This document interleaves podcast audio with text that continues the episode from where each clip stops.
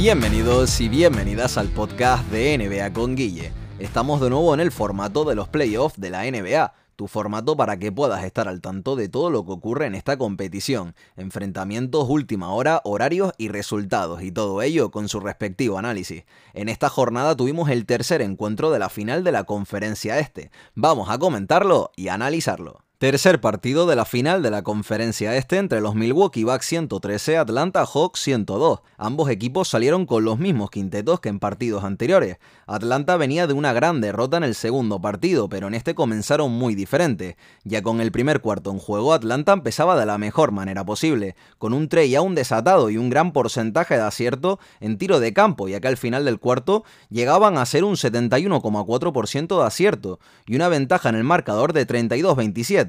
Milwaukee aguantaba gracias a su reacción el gran partido de Chris Middleton. Ya con el segundo cuarto marcha, los Hawks seguían a lo suyo, con Trey Young lanzando triples desde los 11 metros. El dato interesante es que la línea de triple está a una distancia de 6,75 metros de la canasta en regla FIBA. Un poco más es la distancia que hay en la NBA actual, pero Milwaukee no se despegaba en el marcador y antes de irse al descanso hacían un buen parcial de 10 a 0 para dejar el marcador empatado a 56 y Milwaukee no conseguía estar igualados desde el 0-0 inicial. Tras el descanso Atlanta no bajaba los brazos y volvía a tomar la delantera, pero Young se torció el tobillo accidentalmente tras pisar un árbitro y tuvo que volver a vestuarios cojeando. Pese a esto, Atlanta aguantaba y se iban al último cuarto con un marcador de 85-83 a favor. Ante Tocumpo por la parte contraria llevaba hasta el momento 28 puntos con 11 rebotes. Ya con los últimos 12 minutos en juego, Trey Young volvía a pista y el público, lo que sea, pero Chris Middleton estaba metiendo de lleno sus backs en el partido, haciendo un último cuarto impecable y dándole a su equipo ventajas en el marcador.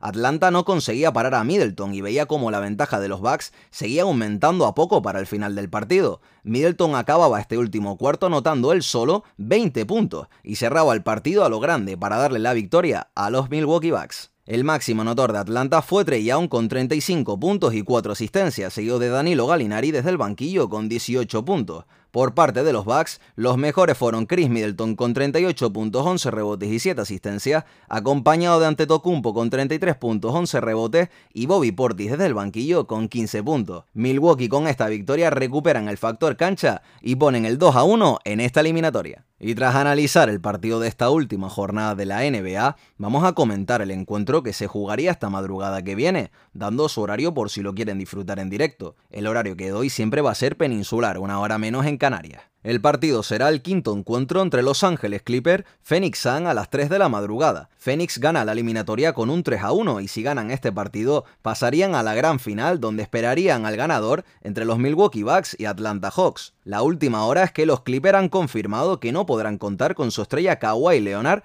para este partido y que el entrenador ayudante de los Clippers, el mítico jugador Chauncey Billups, será el nuevo entrenador de Portland Trailblazer durante los próximos cinco años, según informa el periodista Adrian Wojnarowski. Y hasta aquí el podcast de hoy. Recuerda que puedes suscribirte gratuitamente a mi canal de iVoox y seguirme por mi red social de Twitter para que así puedas estar al tanto de todo lo que iré publicando. Y también es una manera de apoyar mi contenido. Espero que os haya gustado y nos vemos en el próximo podcast de NBA con Guille. Muchas gracias.